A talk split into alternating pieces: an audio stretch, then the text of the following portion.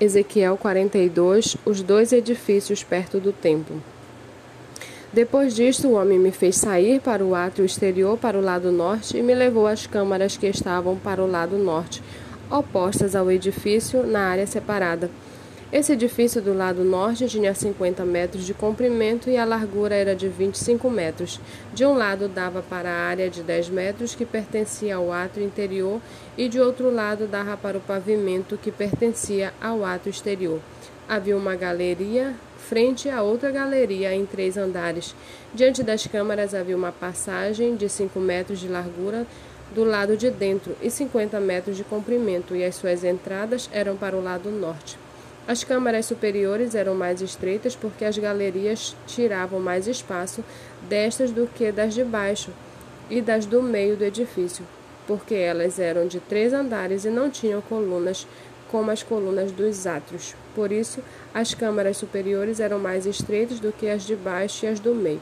Havia também um muro do lado de fora, diante das câmaras, no caminho do ato exterior, diante das câmaras. Este muro tinha 25 metros de comprimento, pois o comprimento das câmaras que estavam no ato exterior eram de 25 metros, e eis que diante do templo a extensão era de 50 metros.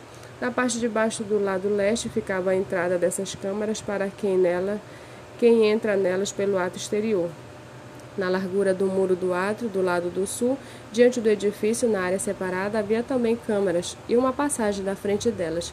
Tinham a feição das câmaras do lado norte, o mesmo comprimento, a mesma largura, as mesmas saídas, o mesmo arranjo, com as entradas das câmaras do lado norte. Assim eram as entradas das câmaras do lado sul. Havia uma entrada no início da passagem, a saber, a passagem bem diante do muro correspondente, para quem entra pelo lado leste. Então o homem me disse: As câmaras do norte e as câmaras do sul, que estão diante da área separada, são câmaras santas, em que os sacerdotes que se aproximam do Senhor comerão as coisas santíssimas. Nelas também depositarão as coisas santíssimas, isto é, as ofertas de cereais as ofertas pelo pecado e pela culpa, porque o lugar é santo. Quando os sacerdotes entrarem, não deverão sair do santuário para o ato exterior, mas porão ali as vestes com que ministram porque elas são santas, usarão outras roupas e assim se aproximarão do lugar destinado ao povo. Quando acabou de medir o templo interior, ele me fez sair pelo portão que dá para o lado que dá para o leste e mediu a área ao redor.